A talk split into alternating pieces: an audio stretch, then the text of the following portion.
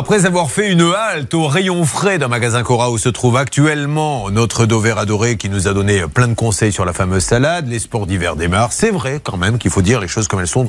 Le ski devient de plus en plus un sport de riche. Mmh. Quand on voit le prix du forfait, le prix de l'assurance, le prix des repas sur place, c'est pour ça que beaucoup de gens maintenant amènent leur sandwich et, et, s'arrêtent, ça devient un peu compliqué, mais on peut encore gratter quelques économies. Oui, parce qu'il y a cette fameuse assurance ski qu'on vous propose quasiment avec le forfait systématiquement dans les, dans les stations.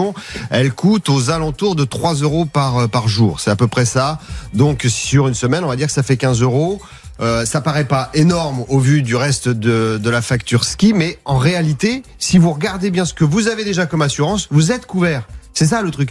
Mais euh, si, si euh, une euh, compagnie, une station vous dit euh, c'est une assurance à, partir de 20 euros par exemple, là vous n'y allez pas du tout. Ça n'a aucun intérêt parce que l'assurance ski, elle est plafonnée dans les prestations. Donc de toute façon vous n'allez pas retrouver vos fonds.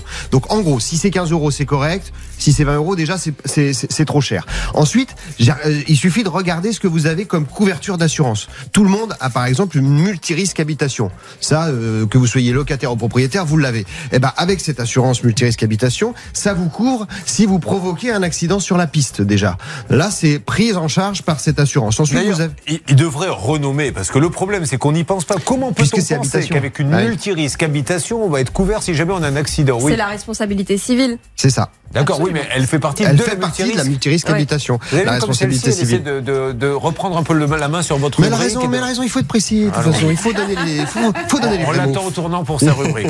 Comptez sur moi. Ensuite, vous pouvez avoir dans cette multirisque habitation une option qui s'appelle la garantie accident de la vie. Et là, vous êtes aussi couvert, vous, en cas de chute. Mais attention, parce qu'il y a toujours les fameuses petites lignes. On en avait parlé une fois avec une proposition d'un des auditeurs de mettre ces petites lignes au même euh, euh, format de caractère que le reste du contrat. Si on regarde les petites lignes, eh ben vous avez très souvent le ski qui est exclu des conditions euh, d'assurance, comme tous les sports à risque. C'est-à-dire que si vous faites du parachute ou si vous faites du saut à l'élastique, vous n'êtes pas forcément couvert par l'assurance sur les garanties assurance accident de la vie, ce qui peut se comprendre. Mais il faut faire attention.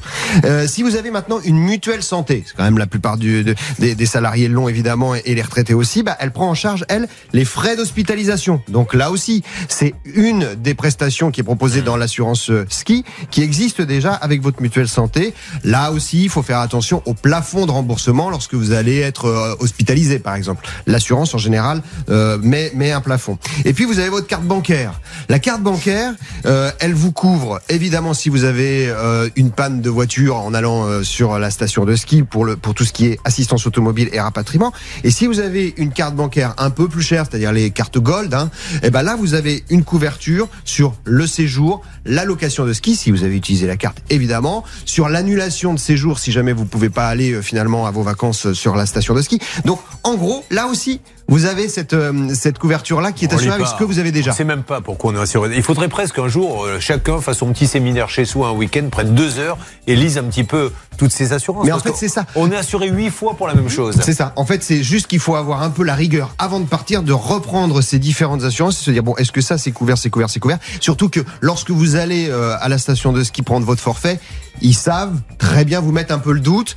Et c'est vrai que pour 15 euros, vous pouvez vous dire, bon, allez, euh, je, tout est dans le même package et je suis tranquille. Quoi. Pour faire des économies, vous savez, on skie pas toute la journée. Si on calcule bien, et maintenant, les stations de plus en plus, avant c'était la demi-journée. Alors c'était pas pratique parce que le forfait ne commençait qu'à 13 heures si vous ne vouliez skier que de 3 heures. Maintenant, ils font des forfaits 3 heures ou 4 heures, quelle que soit l'heure à 10 heures, vous avez le droit à 3 heures. faut juste bien regarder ça monte parce que quand tu te retrouves en haut et que les 3 heures sont passées, euh, si tu as une remontée pour pouvoir redescendre, tu l'as dans le baba. Mais c'est vachement bien parce qu'on ne skie jamais. Euh, bon, je sais pas, vous avez déjà fait de la barquette, vous? Non, jamais parce que je skie comme un parpaing. Donc, euh, ah, non, vous ne skiez pas, Non, j'ai beaucoup de qualité, mais je skie très très mal.